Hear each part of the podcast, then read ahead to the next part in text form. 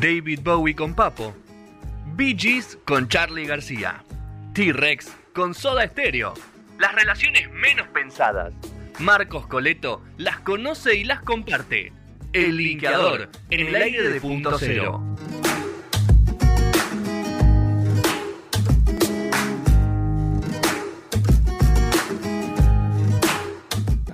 ¿Qué hace, Marquitos? ¿Cómo andan? ¿Todo bien? Bien, escúchame. ¿Puedo, ¿Puedo decir que vamos a hacer la primera sección de historia de No Sonadas con COVID? Eh, ¿No hicimos? No, no, no, no. No. Eh, yo entré cuando me agarró a mí el COVID, eh, cuando el COVID era grave. Claro. ver, eh, Siempre no grave, cuando Marquito. Realmente grave, cuando eran eh, 15 días de aislamiento, Sí. eh, era todo incertidumbre, miedo, todo.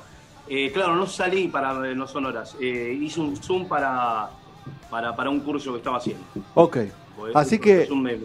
es un hito en la historia de No Sonoras. Estamos haciendo una, sección en vivo COVID, así que esto habla de la profesionalidad y del compromiso de Marquito de salir al aire, a pesar de estar ahí en pleno alineamiento. Obviamente está de manera leve transitando la enfermedad, así que lo tenemos al 100%, tomándonos un matecito. Muy bien. Es como que ya no tengo igual, porque Claro. ya eh, mañana salgo del aislamiento. Salí a covidear a todos mañana, omnicroñar a todos. Eh, sí, eh, la verdad que eh, sorprendido por lo fácil que es de contagiar. Sí, sí, sí, está muy... El otro día me dijiste, fuera de micrófono, ¿no? Me Sí. dijiste, no, pero por ahí sos contacto de contacto estrecho, Claro. te vas a ir a sopar. Y sí, por las dudas sí. Mira. Ay, te fuiste a hisopar encima, no me hiciste caso. ¿Para qué Sí, me sí, hisopar, obvio. ¿Para qué me sí. No me pregunté entonces. Claro. Sí, sí, me dice el test rápido y bueno. Estoy con el celular, espero que sea un poquito cómodo, porque voy a tener que fijarme también las cosas en el celular. No tengo la computadora. ¿Y cómo vas a hacer Así que eso? estoy con el cel, estoy aislado del mundo. Bueno, bueno, mientras la, la- mientras la cámara esté prendida o, o el micrófono esté prendido, va a salir todo perfecto. Así que vamos a hablar hoy de, de los estudios de Electric Lady, ahí en, en Nueva York. Sí, En que casi una vez más casi te lo cambio último momento, No. pero ya no podíamos hacer más nada porque ya estaba el eslogan. Y Ya sí, estaba la publicidad subida a las redes. ¿por qué? Te, a ver, vos sabés que soy un tipo muy estructurado, boludo, no te hagas esas cosas conmigo. Yo no quiero faltar el respeto a los artistas, pero me estoy manejando un poco como artista. Sí. Que- no. Se subió al pony. Te paso a explicar. Viste que, digamos, los artistas un poco es como que no piensan tanto las cosas, no se, no se, eh, a ver, no se dejan llevar tanto por estructuras. Sí. Eh, es como que, bueno, se dan cosas.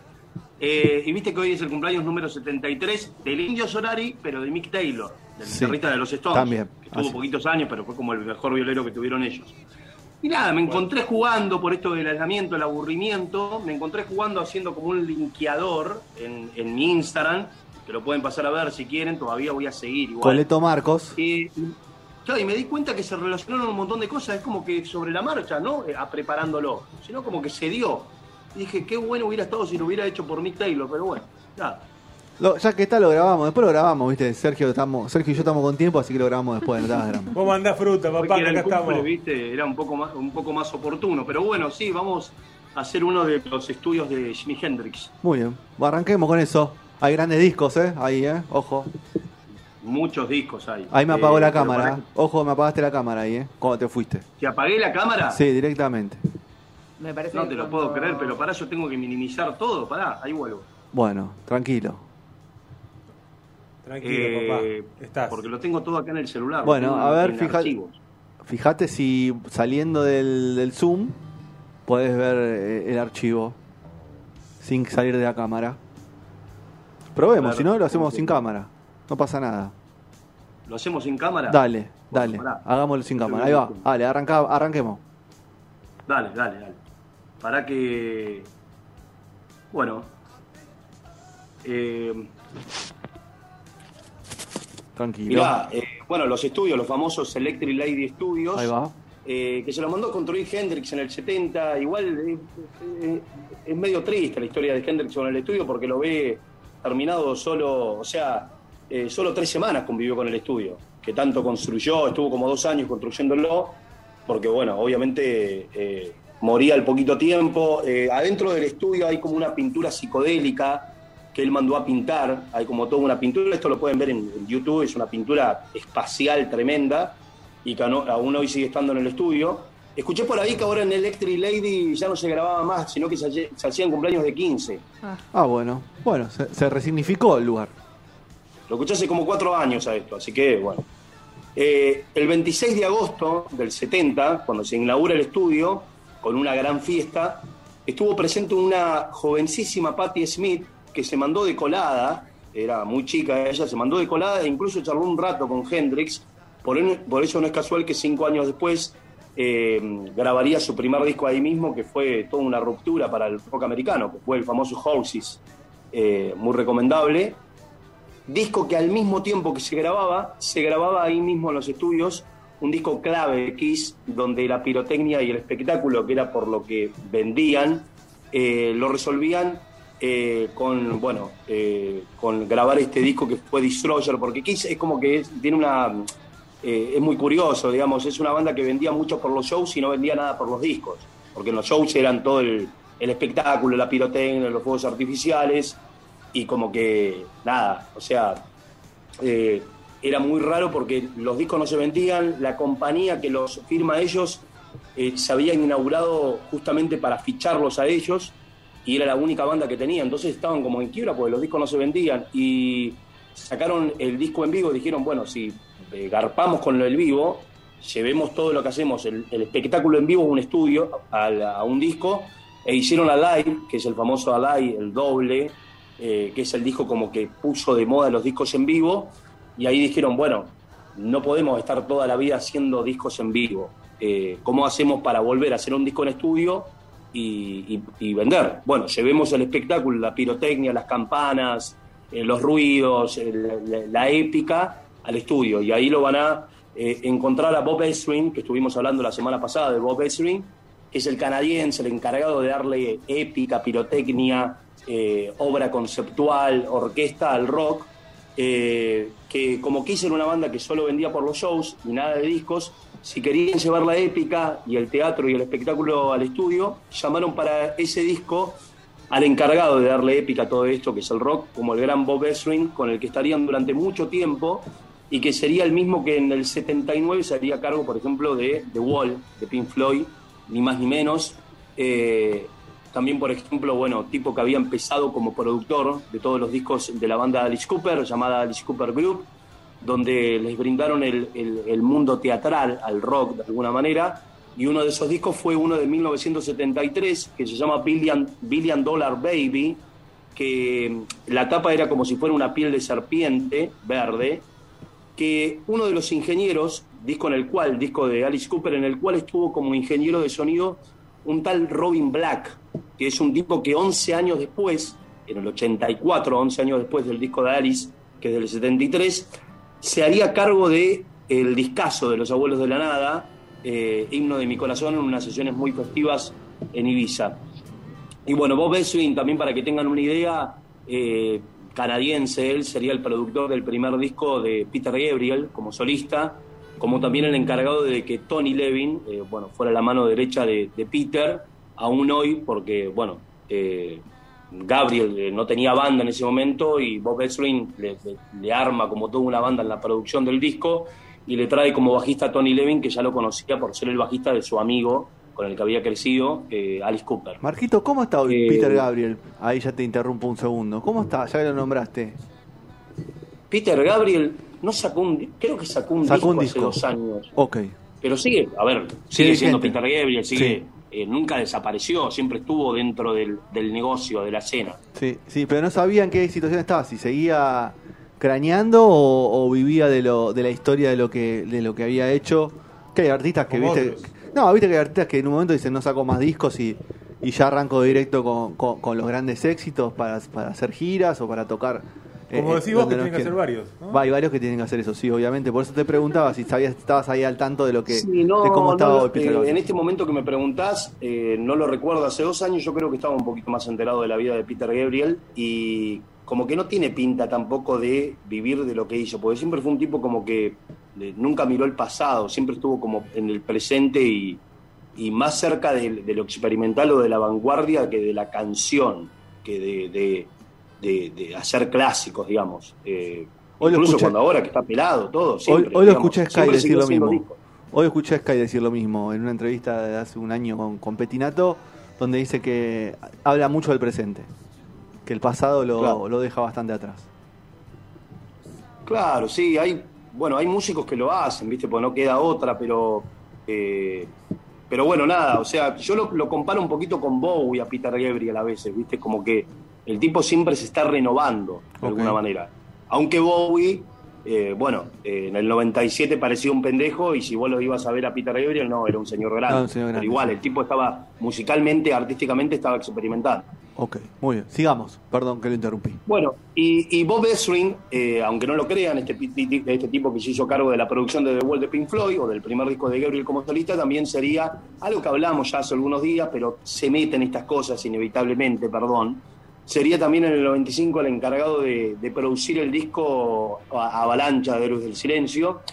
Y no es casual que Kiss volviera esa vez a los Electric Lady Studios de Jimi Hendrix y muchas veces más, ya que de alguna manera eh, Kiss eh, se arma ahí, porque alguien que trabajaba ahí en el estudio les debía dinero y en vez de decirles que les diera la plata que le debían, le dijeron, che, ¿por qué en vez de darnos la plata que nos debes hace un montón, eh, ok, no nos des la guita, eh, y mm, digamos, em, en vez de eso, ¿por qué no nos presentás a Eddie Kramer? Eddie Kramer era la mano derecha de Hendrix, el director del estudio, el capo del estudio, y el K1 hoy en día eh, tiene decisión sobre qué cinta de, de Jimi Hendrix se publica y qué cinta no. Es como que la familia le confía todo a este señor, a Eddie Kramer. inagotable la cantidad de material que salió de Hendrix después de su muerte. Tremendo. Tres discos solo que Tremendo. sacó Hendrix en vida, creo que son, si no, si no me falla la memoria. Sí, creo que. Sí, tres. Son tres discos y después, bueno, ni hablar. Creo que el año pasado sacó, salió un disco, ¿no? Hace dos años. Sí, hasta uno hoy en día. Todas las décadas estuvo vivo Hendrix. Sí, sí. Y bueno, eh, Kiss entra entonces eh, con, ahí al estudio, graban un demo con este señor, con el, el productor, el mano derecha de Jimi Hendrix, y bueno, y el resto es historia. Ese demo ya eh, lo publican por ahí, lo hacen llegar a una discográfica y lo firman.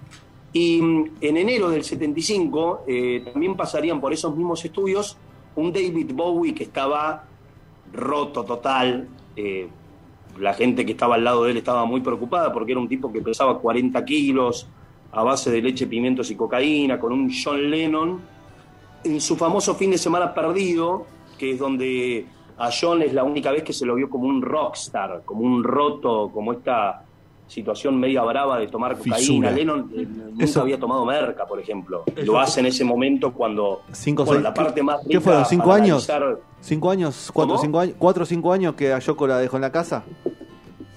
Entre el 73 y el 75, es como Claro, que la años. misma Yoko le dijo, eh, vos eh, te estás portando mal conmigo, eh, vamos a la casa de un matrimonio, de lo que sea, y te acostás con la mujer del tipo, de adelante mío, porque eh, quemaste etapas, a ver, eh, quemaste etapas de la vida, no viviste la adolescencia. Claro.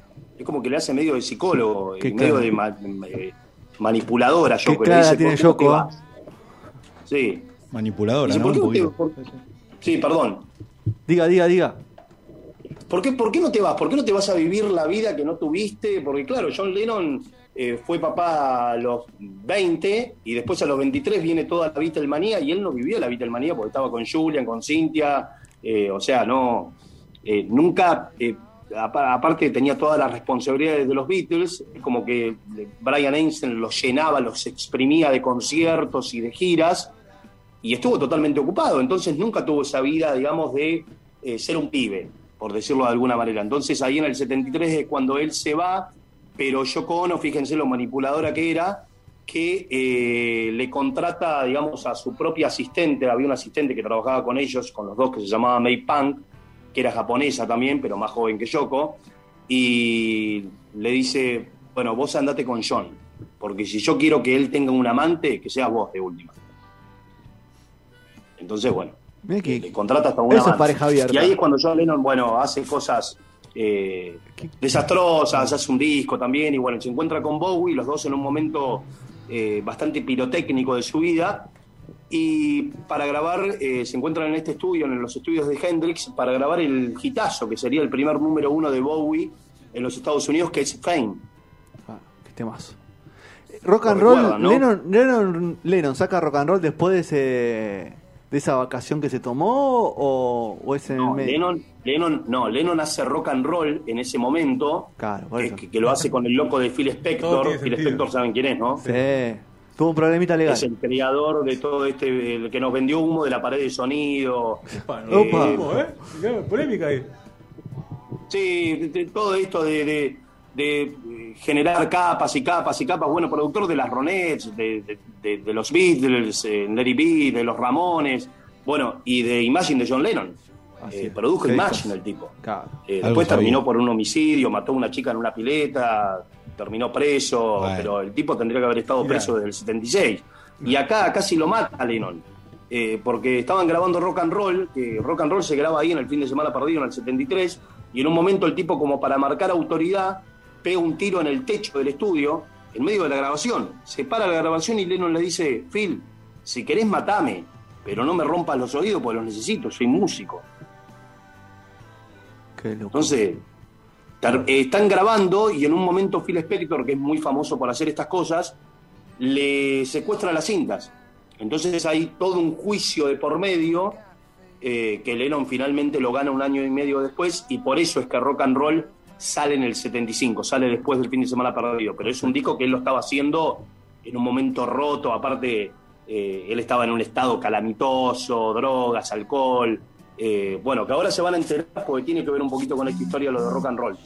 Y también grabó lo que es Walls and Bridge, pero Walls and Bridge ya lo grabó en el final del fin de semana perdido cuando él se quiere rescatar. Lo cual fue medio difícil porque el tipo se quiere rescatar dentro de un grupete que era bastante peligroso, porque estaba con unos borrachines adorables, como Kid Moon, el baterista de los Who, estaba con Ringo Starr, que también estaba realcohólico, estaba con Elton John, estaba con Bowie, estaba con juntada, sí. Estaba con todos unos locos. ¿Esa juntada también dura Hola. tres horas? Ah, ¿Cómo? Esa juntada duraba mucho tiempo, ¿no? ¿Cuántos mucho. días se juntaban eso? ¿Una semana? ¿Diez días? No, estaban días y hay historias fascinantes sobre eso, historias muy divertidas, pero el tipo tuvo que rescatar, o sea, dentro de toda esa junta horrible, tuvo que eh, tratar de ser un poquito terrenal y hace ese disco eh, hermoso, para mí uno de los mejores de él es Paredes y Puentes. Eh, o sea, hace dos en el fin de semana perdido. Y los estudios, los, eh, los Electric Lady de Hendrix, son los mismos estudios también por el que pasarían los Stones para dar los últimos retoques de mezcla, eh, de grabación del disco de 1980 Emotional Rescue, Oh. Rescate Emotivo, Sí. el azul, eh, un disco olvidado, pero lo recomiendo. Eh, Vos sos, vos sos fundamentalista de, lo- de los Stones de los 80, Sí. lo- lo- los cuidás. Los cuidás a los 80 de los Stones. No lo. Eh, no. me- viste, lo, lo hemos hablado esto al aire, Sí. pero, pero me gustan, ¿viste? Tienen como cositas. eh, tienen como, lo que pasa es que es la etapa menos revisitada, porque Jagger se pone rey pop, ellos están mucha pelea, repeleados, no hay promoción, están olvidados, están eh, vistos como vetustos, porque eran como la única banda de viejos. eh, pero hay algunas cositas interesantes. Sí, obviamente. Como toda la discografía de Stone. Sí, bueno, hay discos que son flojos, obvio. No, bueno, pero siempre hay algo para rescatar, obviamente. El último, por ejemplo. El último estudio.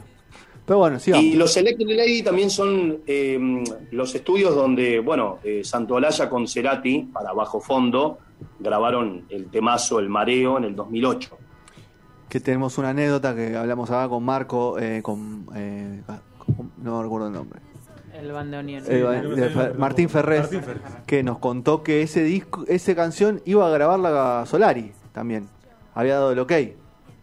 Pero Ah, bueno, ¿sí? había dado el- Y la idea era que jun- se juntaran a cantar esa canción. No se pudo dar. No nos terminó de contar bien por qué. Eh, igual ahí está. Hace poco, justo creo que hoy subimos en Instagram la, la entrevista con Martín. Eh, pero eh, ellos habían apalabrado a los dos para que. Porque en un principio Sol- Cerati había dicho que no podía, que estaba con. Bueno, cuestión que terminó grabándolo Cerati. Qué, qué loco eso, que terminó grabándolo el que era como supuestamente lo opuesto al indio. Así es, así es. Pero el Solari, había dado de eh, lo que- Bueno, qué raro el indio diciendo no, ¿no? No, no, el indio había dicho que sí, pero después no, no pudieron coordinar, no sé sí. cómo se pudo. Eso es lo que nos Sí. dijeron a nosotros, ¿viste? Pero ellos, lo, lo- lo rescatable de lo que nos dijo Martín es que eh, estaba el ok de, de los dos para, para grabar el mareo.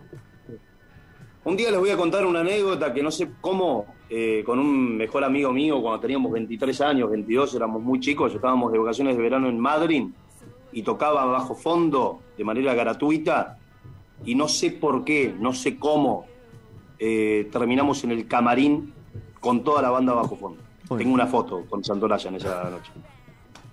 Muy bien. Bueno, eso, ya nos vas a contar. Espero que no sea como la Leo García. Nada más que eso. No, no, acá Ok. estuvimos con la negra de Bernacchi, por ejemplo, que nos convidaba a whisky. Ok, vale, mira que generosa negra. Muy bien. Bueno, Sí. terminemos este linkeador, vamos. Bueno, y estudios donde de Clash, bueno, los Clash eh, habían grabado Combat Rock, que es donde sale Rock the Clash, va eh, Jura Stay o Jura Go, como se, bueno, eh, que lo graban con el ingeniero Joe Blaming. Por ese disco es que Charlie elige estos estudios y más que nada a este, a este ingeniero para la producción de clics, de clics modernos, con el que empezarían, bueno, una larga relación de varios discos y también una larga relación de Joe Blaming con el rock argentino, porque también fue el tipo que produjo palabras más, palabras menos de los Rodríguez, eh, bueno, Alta Sociedad de Calamaro, eh, creo que también estuvo en, Honestidad Brutal, si no mal recuerdo, eh, y bueno, todos los discos de Charlie, por lo menos hasta el año 94, los 80, todo de Joe Blaming. Y mm, bueno, convocan en la grabación de Clicks Modernos, eh, lo convocan para la guitarra Larry Carlston, que era el sesionista y músico de jazz, que en 1975 había grabado la guitarra para este disco que recién justamente hablábamos de John Lennon, que era Rock and Roll, que es un tipo que también, por ejemplo, había grabado las guitarras eh, para el disco de Michael Jackson, eh, Off the Wall, del 79, Así es. donde sale el hit. Y la perlita, que por esto quería traer este informe, la perlita eh, de este linkeo es que para el saxo, eh, como por ejemplo el que se escucha en Nuevos Trapos, que es una de las canciones de Critch Modernos ¡Qué de temón! Charlie. Sí, temón, que lo estuve escuchando recién hace un ratito, por Qué cierto temón. llama a Duke Norwine. Duke Norwine eh, sería el mismo tipo que años después, poquitos años después, 10 años ponele, de la grabación de Clicks, sería el saxo de nada más y nada menos que quién? Lisa Simpson.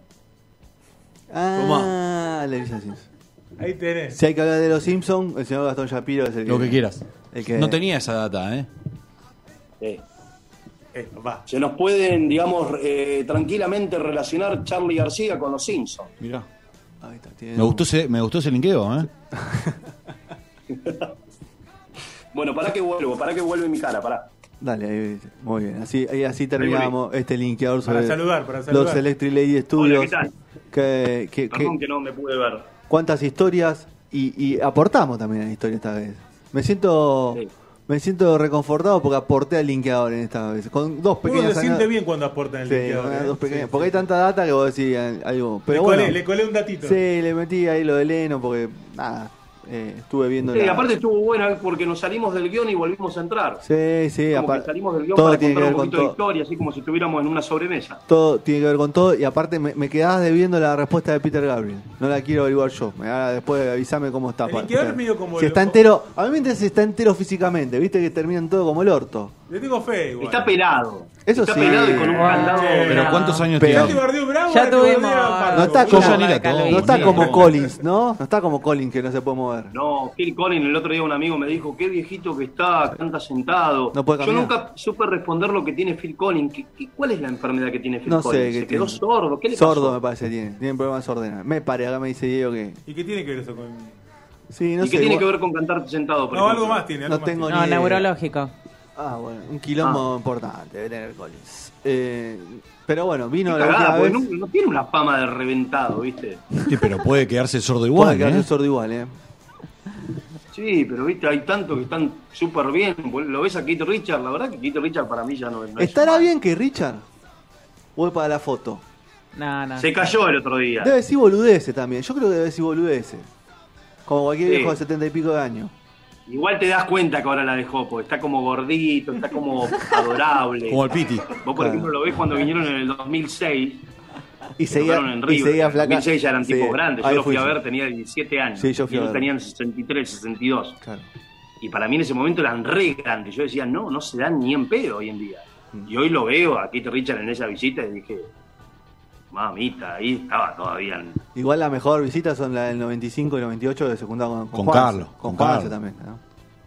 Y en esa era muy chiquito yo. Claro. Pero bueno. Con Carlos en Ferrari. Bueno, En con Carlos sabemos que es lo que había, ¿no? Sí, sí, hermoso. ¿Ustedes lo fueron a ver a los Stones ahí Son en los 90? en el En el 2006. no- 98 yo, River. No, tenía 10 años. Con 2006. Bob Dylan de... Uh, Mirá vos. Uh, Mirá, la, mirá el ancho de espada que te tira. ese, ese es un pendiente, Marquito. Fui con mis hermanos porque mi papá no me dejó ir con mi novio. Ah. Marquito, si viene Dylan, ¿vamos juntos? ¿Y viene Dylan? Si viene Dylan, ¿vamos juntos? Saco dos entradas. ¿ah? No tengo... Olvídate, pero que hay posibilidades de que venga. Eh, está girando Dylan, vos sabés, en qué momento No se entiende sorprende. nada. ¿Qué cosa? No se le entiende nada Pero Evo. Dylan, Gastón, Evo Dylan, Gastón. Hay que ir, hay que ir. Basta de chapear con Giladí, basta. O sea, es... A mí si me hace parte del disco de Slow Train Coming y el otro, Un Mercy, lo voy a ver. Viste que Dylan es muy complicado entrar. Sí, hay que entrar por cualquier lado. Prefiero La única Duki. parte que no puedes entrar es la parte que se pone muy religioso, pero después se puede entrar por cualquier lado. Prefiero un show de Duki. Bueno, Slow Train Coming es un disco que le canta todo a Dios, está súper fanático, quiere evangelizar a todo el mundo, pero musicalmente está buenísimo. Los últimos tres discos que hizo de, de- de jazz y esas cosas son increíbles y el último disco está buenísimo también. Así Sí. que, bueno, ojalá, porque Dylan sigue girando, o sea, viste, Japón, él está, está siempre por Japón y Estados Unidos, ojalá que alguien, alguien lo pueda bajar. Tenemos que hablar un día de eso, si tiene 300 sentido verlos. 350 cuando ya tienen palos 80, vendió ¿viste? el catálogo Dylan, ¿para qué quiere plata? ¿Y usted pensaba va a venir Gratarola? No, ¿Porque tiene ganas? bueno. Porque dice, ah, Fede tiene ganas de ir a verme. Ese es uno pendiente que me quedó. Tocó en el Gran Rex y no, no me dormí ahí. Te voy a hacer la te voy a hacer. Está áspero hoy, ¿eh? Sí, está Pero. ¿Pero de cuál bien. Gran Rex estás hablando? El último Fede? que hizo Dylan, los últimos que hizo Dylan, fueron tres, creo. No recuerdo ¿Cuándo el fue? ¿En qué año. año fue? No recuerdo el año, creo que 2014, 2015, poquito antes, 2013. Ah, vino ahí. Sí. Ah, no me acordaba. Sí, sí, sí, sí, sí. Después vino con, antes vino con los Stones, ¿no? La, la contó. La contó. Sí, no, y después vino con después vino para el Gran Rex que lo teloneó Calamaro. Ah. Ah, esa me he olvidado. Y después, bueno, la de Vélez, ¿no? También que la primera. De todas. Bueno, así cerramos. Si no, vamos a seguir hablando de música, no terminamos. Bueno, no, así nos vamos. Vamos a hablar de canciones en contexto. Viene después, Marquitos, que le quisiste soplar la, la sección a Sergio. ¿Por qué? Le quisiste robar la sección a Sergio porque querías hablar de la canción No, esa. Sergio, nada que ver, nada que Te ver. están, te están difamando, Marco. Vi el eslogan, vi el eslogan que tenía que ver con, bueno, con, con canciones, así, que tenía que ver con el lunes, ponele. Y hoy estaba entre elegir tres linkeadores. Iba a elegir uno que de un productor que se llama Matt Lange, que había producido justamente una de las canciones que vas a tocar. De un tipo que lo íbamos a linkear. Muy bien. Bueno, Marquito, un abrazo grande y que te recuperes pronto. ¿eh? Que Dale, gracias. Abrazo Abrazo grande a todos. Chau, chau. Stevie Wonder, Superstition y ya venimos con canciones en contexto del señor Sergio Visilia.